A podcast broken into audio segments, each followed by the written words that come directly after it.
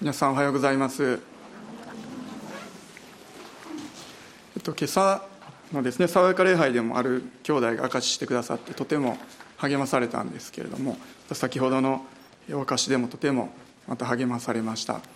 続けてお互いのためにまたお互いの家族のために祈っていきたいと思います。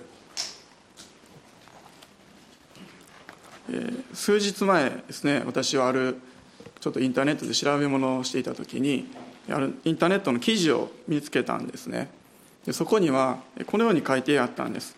あなたが好きな食べ物をこう4つ選ぶとあなたの年齢が分かりますと書かれていたんですね。私そういうしょうもないこと大好きなのでほんまかなと思って試してみました。最初8個ぐらいの食べ物の違う写真が出てきたんですね。それで1つこう選んで。そしたらまた次全く別の8個の食べ物の写真がまた出てきてそれを選んでいてそれを4回こう繰り返したんです。そしたら結果が出たんですね。あなたの年齢は34歳ですと出てきたんです。私35歳なんですね。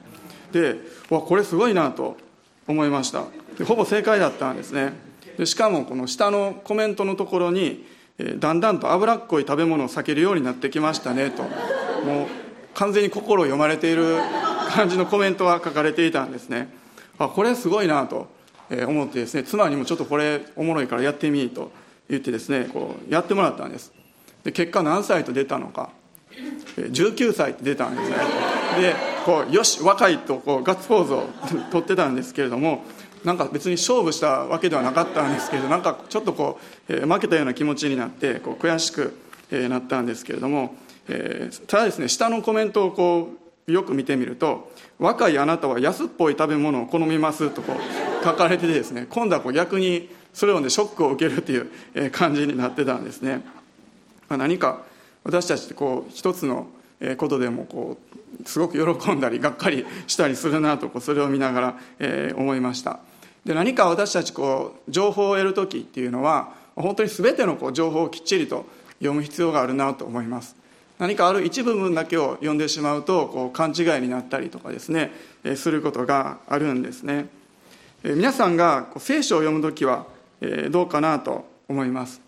特に福音について福音について皆さんはどのような理解というか持っておられるかなと思います。で私たちは福音について考える時にまず十字架っていうのを思い浮かべると思うんですね。でそれはもちろん正しいことなんですけれども私が特に最近こう思わされていることは十字架とそしてその3日後に起こった復活ですね。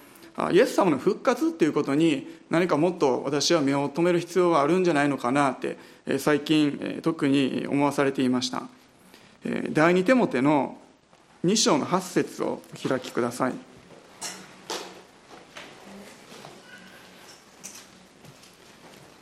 テモテへの手紙第2の2章の8節です。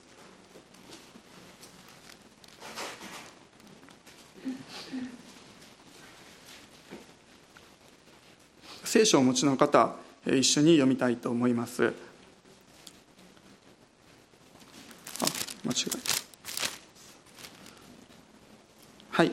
私の福音に言う通りダビデの子孫として生まれ死者の中からよみがえったイエス・キリストをいつも思っていなさい。ありがとうございます。このテモテへの手紙第2はパウロが殉教する前に最後に書いた手紙だと言われています。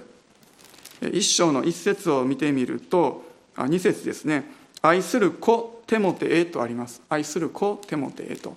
パウロの実際の子供ではなかったんですけれども本当に自分の子供のように愛していてまたクリスチャンとしては信仰という意味では自分の後輩に当たる存在なので本当にこう可愛がっていて彼のためにこうしてあげたいという思いを込めてこの手紙を書いたんです。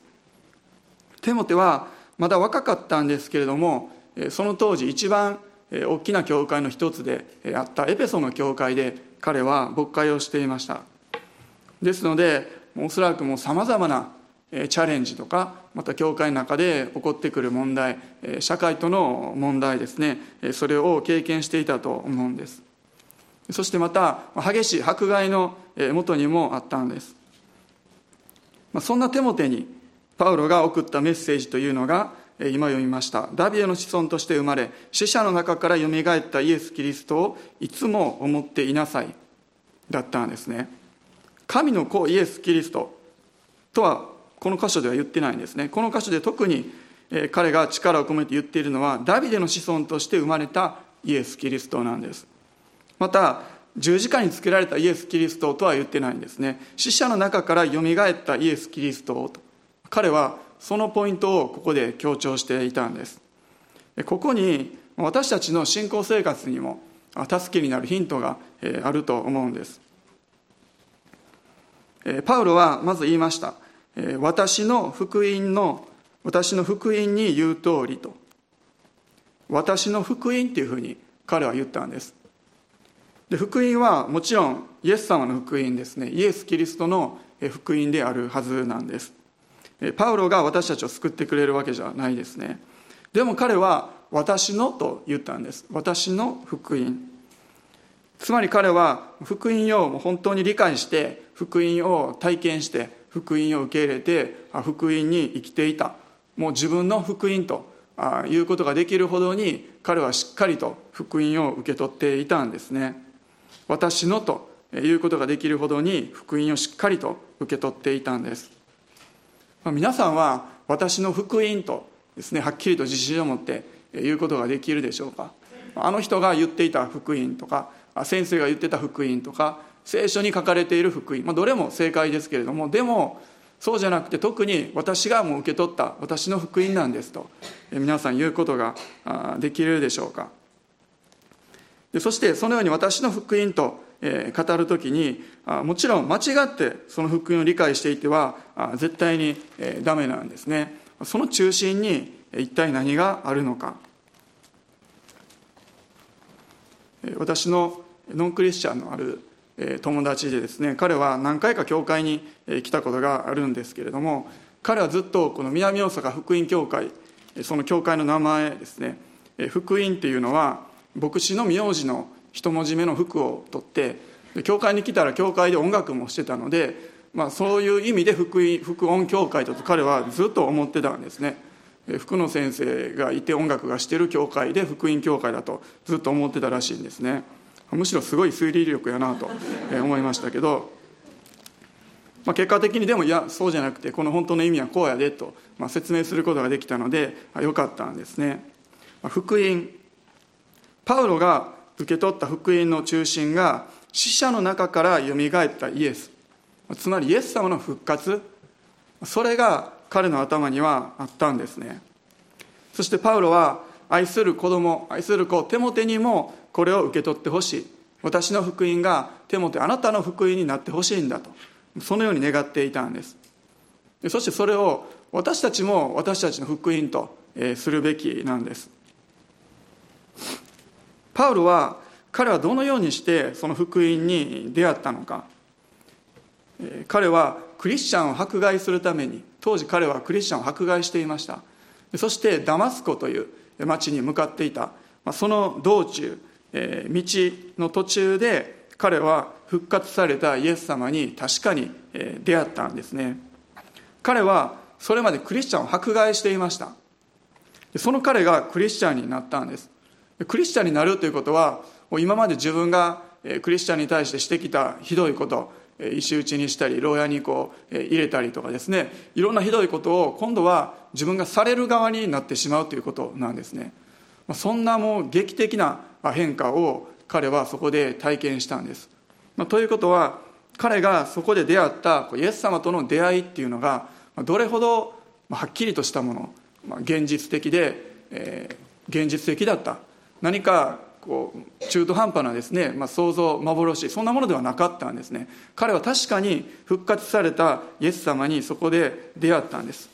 そうじゃなかったら彼が一瞬にしてそんなふうに180度迫害するものから迫害されるものへと変えられることなんてありえないんですね。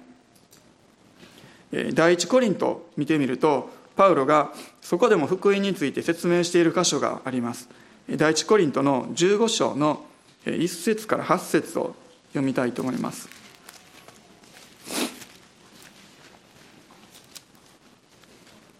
第一コリントの15章です。15章の1節から8節。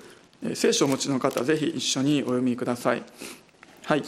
兄弟たち私は今あなた方に福音を知らせましょう。これは私があなた方に述べ伝えたものであなた方が受け入れまたそれによって立っている福音です。またもしあなた方がよく考えもしないで信じたのでないなら私の述べ伝えたこの福音の言葉をしっかりと保っていればこの福音によって救われるのです。私があなた方に最も大切なこととして伝えたのは私も受けたことであって次のことです。キリストは聖書の示す通りに私たちの罪のために死なれたことまた葬られたことまた聖書の示す通りに3日目によみがえられたこと。現れそれから十二弟子に現れたことです。その後キリストは500人以上の兄弟たちに同時に現れました。その中の大多数の者は今なお生き残っていますがすでに眠った者もいくらかいます。その後キリストはヤコブに現れそれから人たち全部に現れました。そして最後に月足らずで生まれたものと同様な私にも現れてくださいました。ありがとうございます。ここでですね、えー、パウロは福音について2節この福音によって救われるのです。そして私があなた方に最も大切なこととして伝えたのはとその説明をしてるんですね。その大切なこととは何だったのか。ここをよく見てみるとですね次のことですと。そしてここで言っているのは私の罪のために死なれたこと葬られたこと死んでくださったことと葬られたことここで簡潔に書いています。その後何が続くかというと3日目によみがえってそしてそのイエス様が確かに現れてくださった。この人々に出会ってくださったということをもうつらつらつらともう詳しく書いてあるんですね。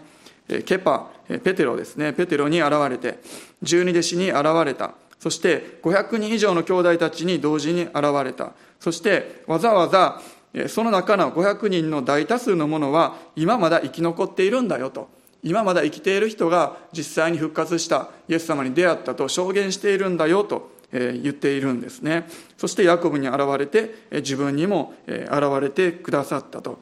本当につまり彼は復活が確かに実際に起こったことなんだ。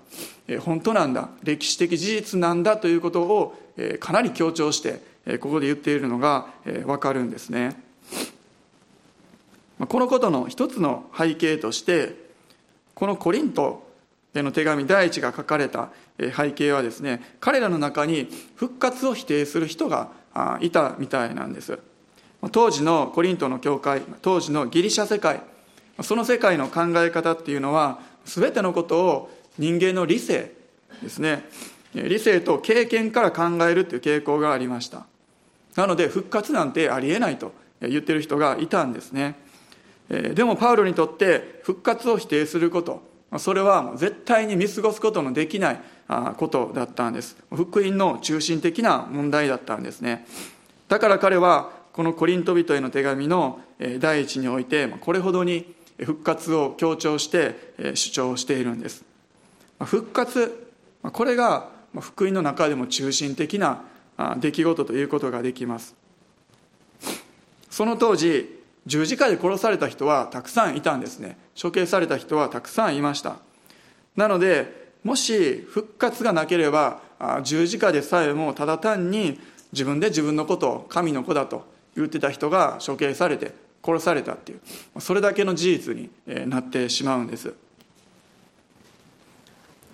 次にパウロは私の福音と言った後にそこに続いてイエスがダビデの子孫として生まれたと。言っています。ダビデの子孫として生まれた。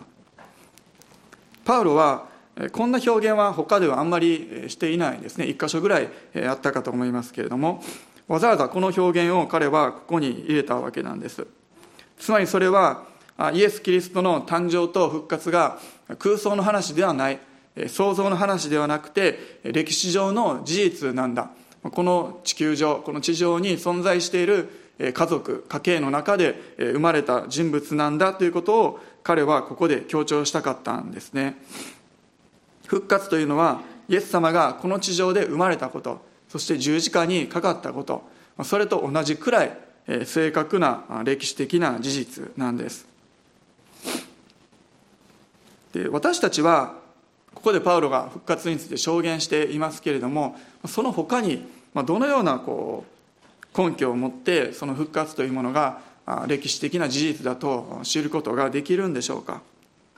もちろんいろいろな証拠があるんですけれどもでも一番力強い証拠っていうのは十字架の出来事から2000年も経った今この時も私たちがここに集まってイエス様を礼拝しているっていうこの事実ということができると思うんですね。それはイエス様の弟子たちが激しい迫害もあったにもかかわらず福音を述べ伝えたからだったんです。もし復活がなかったらイエス様は偽物の救い主でただの人間で彼の教えっていうのも嘘になってしまうんですね。そんな嘘の教えを広めるために迫害のもとで弟子たちが福音を伝えるということは絶対にありえないことなんですね。命を懸けてそんなことを普通は誰もするはずがないんですね。でも彼らは文字通り命を懸けて福音を伝えたんです。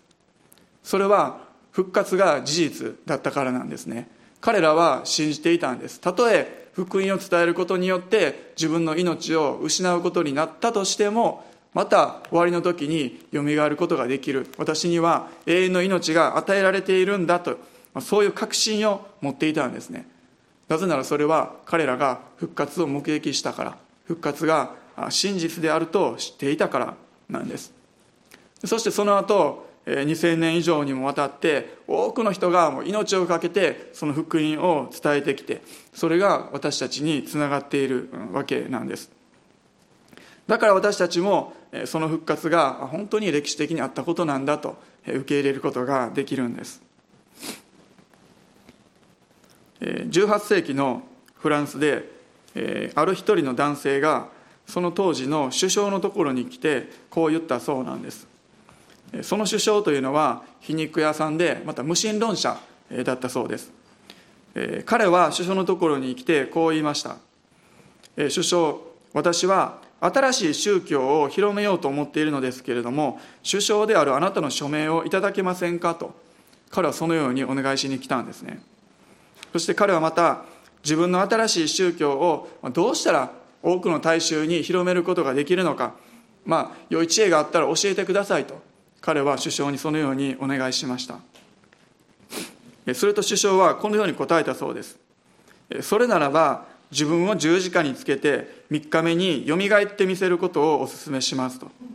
それができたらあなたは絶対に成功するだろうと。そのように首相は言ったんですね。でもちろん彼にはそんなことをできなかったんです。そして彼は新しい宗教を始めたんだけれども結局すぐに人々から忘れられてしまったんですね。イエス様っていうのは実際に2000年前に十字架にかかってそして3日目に復活された。だから2000年経った現在でもまだイエス様を信じる人が増やされているんですね。でもこの復活というのがじゃあ今の私たちの毎日の生活にどう関わってくるのか、まあ、もちろん終わりの時に私たちも復活する、まあ、将来の大きな希望がありますけれども、まあ、今の現在の私たちの毎日の生活にどのように関わってくるのか。実は本当に大きく関わってくることなんです。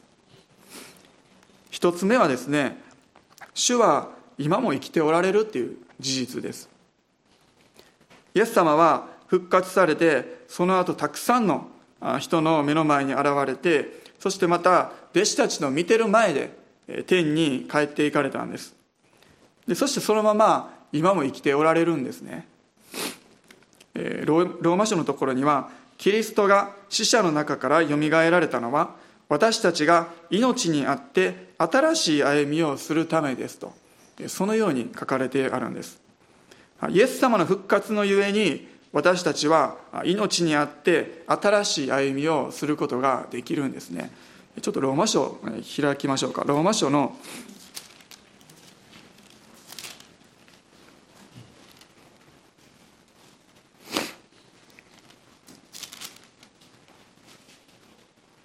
6章の4節のところです。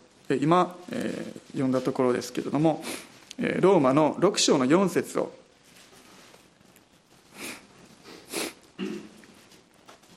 読みましょう。私たちはキリストの死に預かるバプテスマによってキリストと共に葬られたのです。それはキリストが未知の栄光によって死者の中からよみがえられたように私たちも命にあって新しい歩みをするためです。私たちはキリストの死に預かるバプテスマによってとキリストと共に葬られたのです。私たちがイエス様を信じた時に私たちはイエス様の死ですね。十字架葬り。それをイエス様と一緒に体験したということができるんです。そしてそれだけじゃなくて私たちはイエス様と一緒に復活した。そのよみがえりの力を体験することができる。私たちも命にあって新しい歩みをするためにイエス様は復活してくださった。そこに私たちも合わされているんですね。もしイエス様が復活せずにそして今も生きていなければ私たちはその新しい命の歩みっていうのをすることができないんです。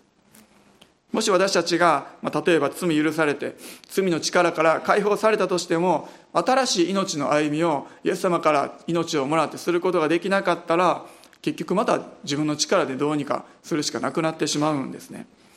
でもそうじゃなくてイエス様は復活してくださったんです。命にある新しい歩みとありますけれどもそれはイエス様が私たちのうちにおられる歩みです。イエス様から毎日毎日また一瞬一瞬ですねその命っていうものをいただくことができる歩みなんです。イエス様の命によって私たちは悲しい時にも賛美することができるしまた恐れを持つ時にも心の中には平安を持つことができる。それは復活のイエス様が聖霊様を通して私たちのうちにいてくださってその復活の力新しい命というものを絶えず私たちに与えることができるからなんですね。私たちにはイエス様ご自身が与えられると与えられているということができます。これは本当にすごいことだなと思います。私たちは例えば今平安が欲しいです。平安ください。そう祈ることもできますし愛が必要な時愛をください。謙遜忍耐とか、まあ、いろんな賜物その時々に祈ることできますけれどもそれ以上にもうすでにイエス様ご自身が私たちに与えられているんですね。そこにはもう全てのものが含まれているんです。ですので私たちに必要なことというのはその命与えられているものを流していく。解放していくっていうことです。自分でそれを邪魔しないということです。イエス様に自由に働いてもらうということです。どんな時でもイエス様により頼んで委ねていく時にイエス様の命っていうものを私たちのうちに私たちは体験していくことができるんですね。それは主が今も生きておられるからなんです。それがなければ私たちはそれを体験することできないんですね。このテモテへの手紙の第に書いた時にパウロは牢獄の中にいました。でもそこで彼はイエス様の命というものを毎日体験することができていたんですね。だからこそそんな状況にあったとしてもそんな状況に置かれていたとしても彼は自分の人生とか自分の状況を呪うことはなかったんです。あの時何かイエス様に出会った気がしてこうついてきてしまって後悔してる。なんでこんなことになったんだろうと。彼はそんなふうに思うことは全くなかったんですね。むしろ自分の愛する子テモテのことを願って祈って彼のために手紙を書くことができたんです。2000年以上もの間たくさんの人々がこのイエス様の新しい命によって力を得て励まされたんですね。苦しみの中でも平安を持って耐えることができないと思えるほどの戦いにおいても勝利を取ることができてきた。この新しい命の歩みっていうのを私たちも体験することができるんです。二つ目ですけれども主は死に対して勝利されたということです。イエス様は死に対して勝利されたんです。死というのは究極の困難ということができると思います。また究極の壁ということができます。イエス様が死者の中からよみがえったんだ。そこに目を留めるときに私たちも現在置かれているいろいろな絶望的な状況とか困難な壁とかそんな中にあったとしてもイエス様が復活されたんだから私たちもその中でよみがえることができる。イエス様が勝利を取ることができると。そのような希望を私たちは持つことができるんですね。究極の困難戦いにイエス様は勝利することができた。だからその他にイエス様が勝利を取ることのできない問題なんてないんです。私たちはそう確信を持つことができます。第二コリントの一章を開きください。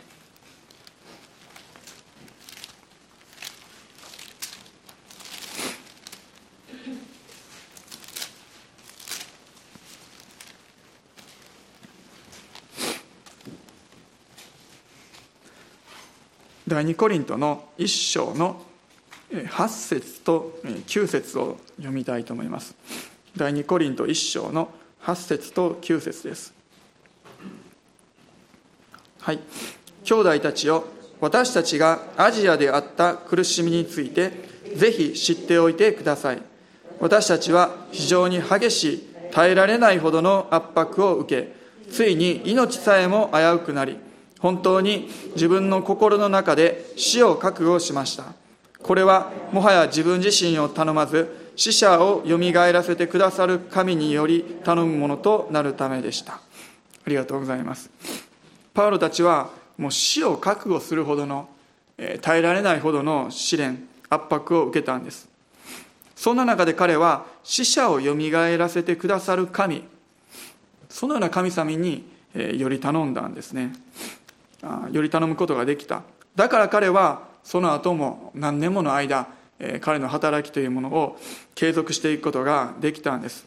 つまり死に勝利されたお方がいるんだと。だからこのような圧迫に対しても勝利できないはずがないと彼は信じたんですね。それが彼の原動力の一つだったんです。もし彼が自分自身により頼んでいたらきっとすぐに彼は潰れていたはずなんですね。春にゲストとして教会に来てくださった台湾のニューライフチャーチのアブラハム先生おられましたけれども先生もおっしゃっていました。先生が一人のお子さん本当にちっちゃかった時に天国に送って本当にその悲しいその状況の中ででも主は死人をよみがえらすことのできるお方なんだと。そういう復活の信仰が与えられてそれでニューライフチャーチニューライフ新しい命そのように教会名前与えられたとおっしゃってました。私たちの信仰というものも死に勝利した方への信仰なんです。死人をよみがえらすことのできるお方への信仰です。だから私たちはどんな状況に置かれたとしても絶望的になることはないんですね。イエス様があれほどのところ勝利を取られたんだ。だからこの状況この困難にあっても私たちは勝利を取ることができないはずはないんだと。そのように私たちは確信を持つことができるんです。パウロはいつも思っていなさいと一番最初にお読みした御言葉ですけれどもテモテに言いました。いつも思っていなさいと。そして14節のところを見てみると第2手モて戻りまして2章の14節です。これらのことを人々に思い出させなさいとそのようにも言ってるんです。パウロは牧会教会で牧会していたので今私が言ったことあなたはいつも思っていなさい。そしてそれだけじゃなくてそれを人々に思い出させなさい。教会でもこのことを語ってまたクリスチャンたち励ましてこのことを思い出させるようにしなさいとパウロは言ったんですね。いつも思っている。これとても実践的で具体的なアドバイスということができます。私たちもそれを実践していくことができるんですね。先日スウェーデンから来られたフレドリック先生は一日の終わりに毎日えこう思い巡らすことがあるそうなんですね。それはイエス様がこの地に来てくださったこと。そして十字架についてくださったこと。そしてイエス様の復活のこと。この3つのことを毎日ですね思い巡らす。それで一日を締めくくると。そのように言っておられていました。つまり特に最後の復活については自分が今置かれている状況その問題についてイエス様の復活の力はどのように働くことができるだろうかと。そのように考えて思い巡らすそうなんですね。これ本当に私たちも実践できることだなと思いました。そのように思い巡らす時に私たちは改めて知るんですね。イエス様に不可能なことないじゃないか。この状況の中でも必ず勝利してくださるに違いないと。死から命。本当に暗闇に光をもたらすことのできるお方なんだ。そのように私たちは思い巡らす時に知って励まされてそして平安の中でまた眠りにつくことができるんです。皆さんにとって今一番その主の復活の力を必要としている状況や問題それはどこにあるでしょうか。私たちの目には不可能に見えたとしてもでも主はですねそこに命を流していくことができるんです。ヨハネの福音書お開きください。11章です。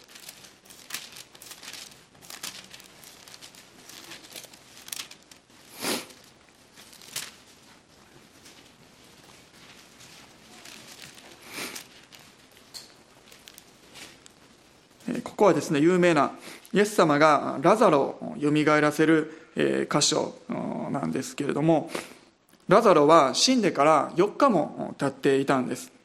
そして姉妹のマルタとマリアはもちろん涙と悲しみに暮れていたんですね。でも主はおっしゃったんですね。11章の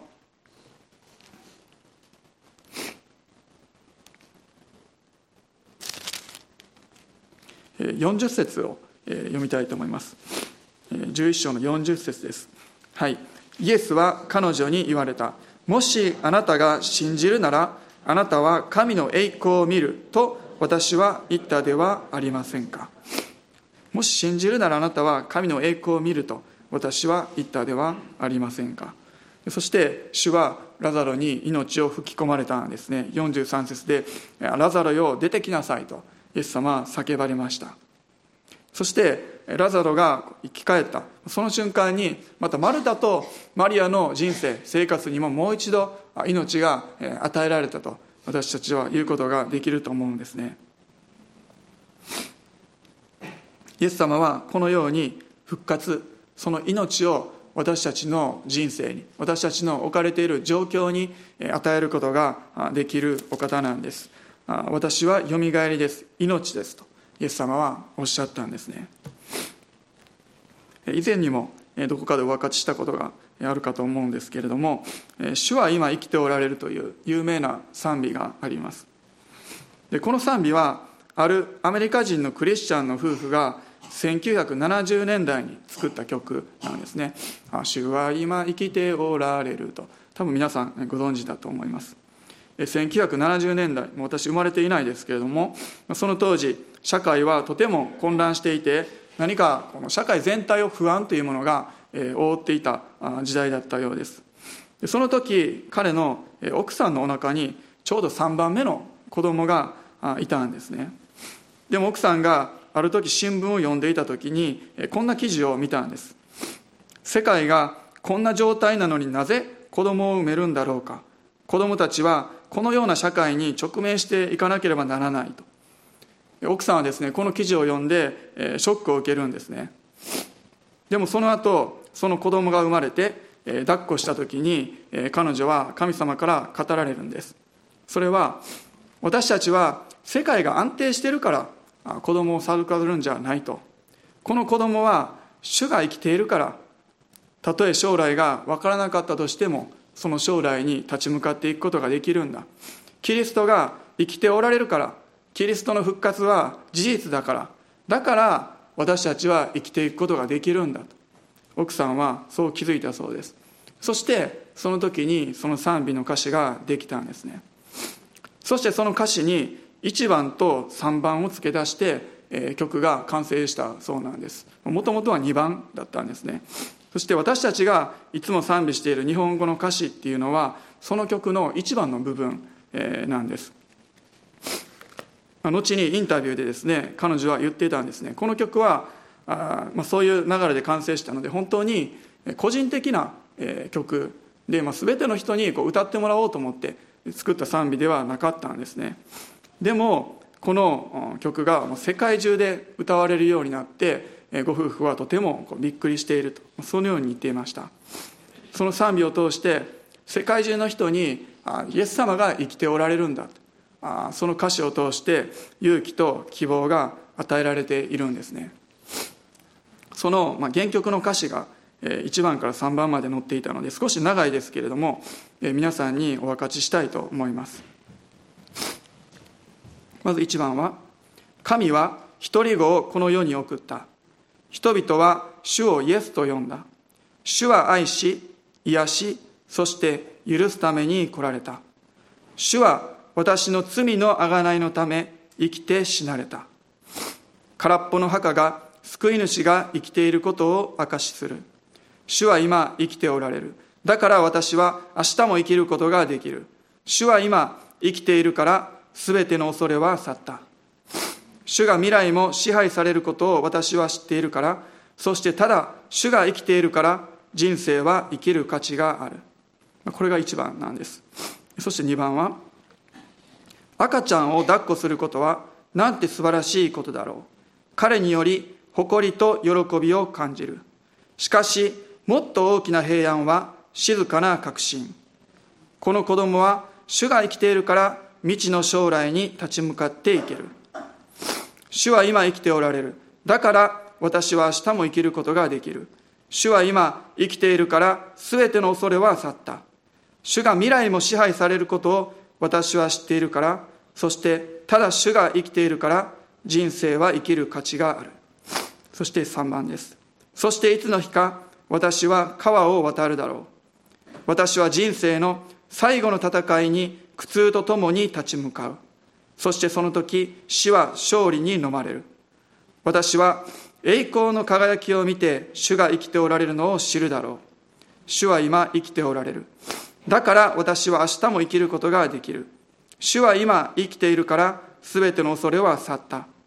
主が未来も支配されることを私は知っているから、そしてただ主が生きているから人生は生きる価値がある。このような歌詞なんです。私たちが今、この現在生きることができる。そして明日も生きていくことができる。その力はそしてその力と命と確信というものはイエス様の復活そしてイエス様が今も私たちと生きておられるんだそこから与えられるんですねイエス様がもし復活されなかったら私はまだ罪の中にいたままなんですイエス様が復活されたからこそ私たちの人生には本当に光が与えられて喜びが与えられた。そしてこれからも私たちがイエス様と共に歩んでいくことができるんだ。それが私たちにとっての希望なんです。私たちの人生はイエス様の復活によって神様を喜ばせてそしてまた人を喜ばせていくそのように素晴らしいものへと変えられたんです。お祈りします。愛する天のお父様あなたの尊い皆を崇めて感謝します。主が今日今この時も生きておられて私たちと共におられることを感謝いたします。そして何か漠然とした言葉や考えではなくて実際的な力を私たちがあなたからいただくことができますことを心からありがとうございます。どうか私たちがうちにいただいているあなたの命を何か私たちが邪魔することなくそれを本当に解放して流していって私たちが体験することができますように助けてください。あなたの復活の力を今日も体験したいです。また私たちの毎日の生活の中でそれをもっと体験していきたいです。私たちの家族の中でまた職場の中で友達の中であなたが生きていることを私たちがもっと体験していくことができますように。ハレルヤ主よ。どうか生きておられる主よ。今ご自由に働いてください。私たちの心に触れてください。ハレルヤ主よ。皆さんお立ち上がりください。しばらく一緒に祈っていきましょう。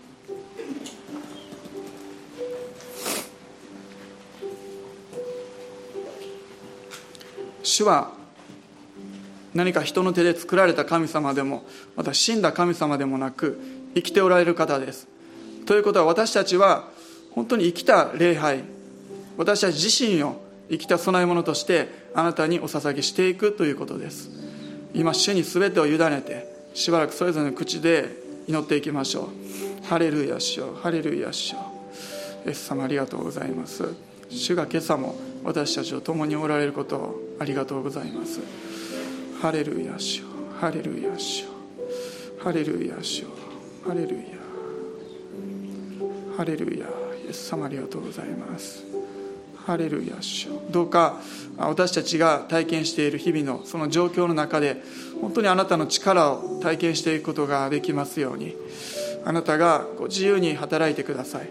何か教会の街道の中だけではなくて本当に私たちの家庭においても私たちが使わされているそれぞれの場所においてもイエス様あなたの現実的なあなたの臨在と力を体験していくことができますように。ハレルヤしようハレルヤしよ。うイエス様ありがとうございます。ハレルヤしハレルヤしまた特に今朝何か病んでおられる方々痛みを持っておられる方々がいらっしゃったら主が触れてくださってその癒しを体験することができますように。また中継を通してもあなたの癒しの力が流れていきますように。ハレルヤ主よイエス様ありがとうございます。ハレルヤ主よ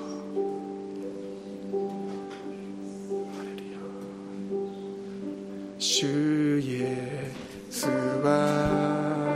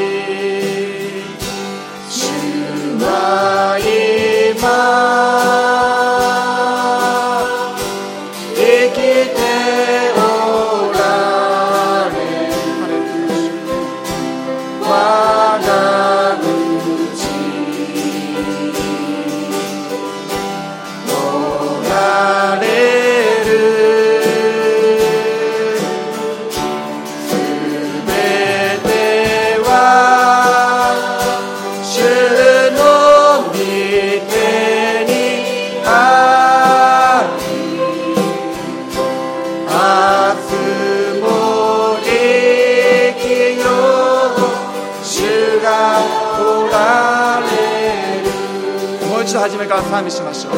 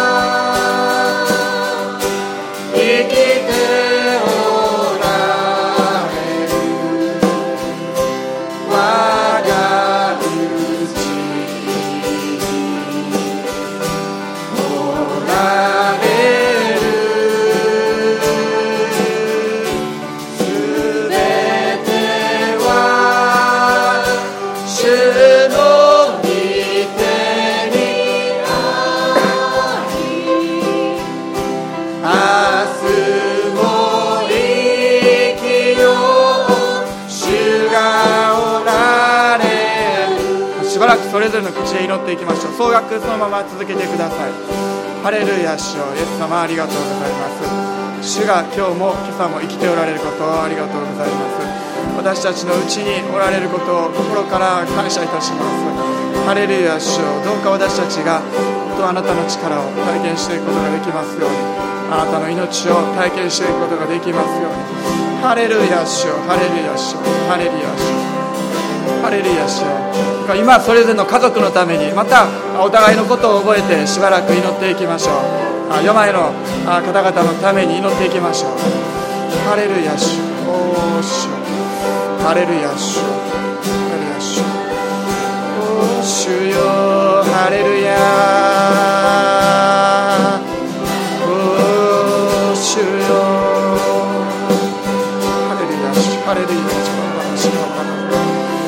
様の癒しの力が流れてきます。ようにあなたの励ましが流れていきますように。主の命が流れていきますように。ハレルヤ主。イエス様ありがとうございます。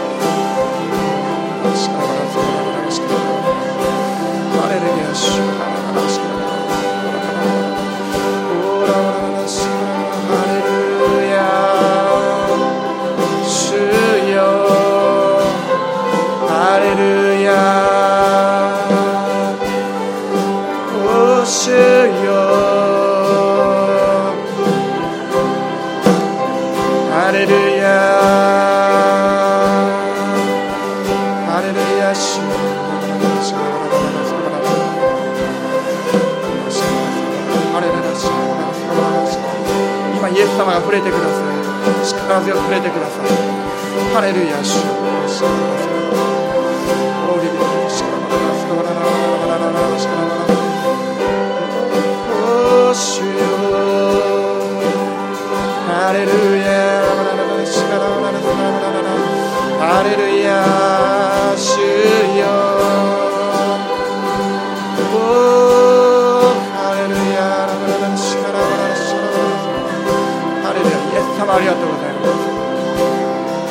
イエス様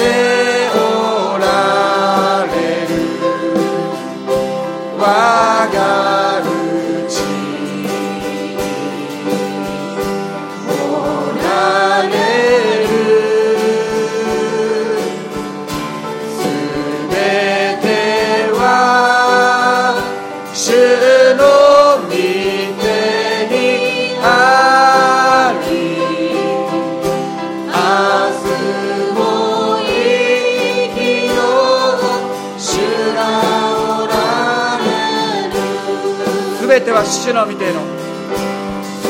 すべては主の御手にあり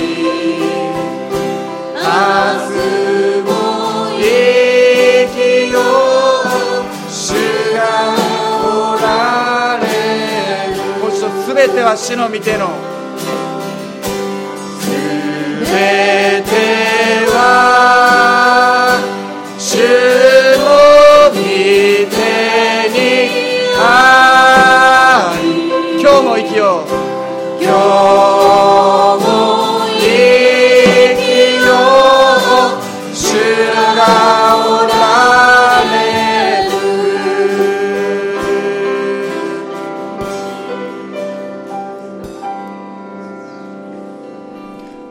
たちの主イエス・キリストの恵み父なる神の愛精霊の親しき交わりが私たち一同の上に今よりの地、とこしえまでも豊かにありますように。アメン。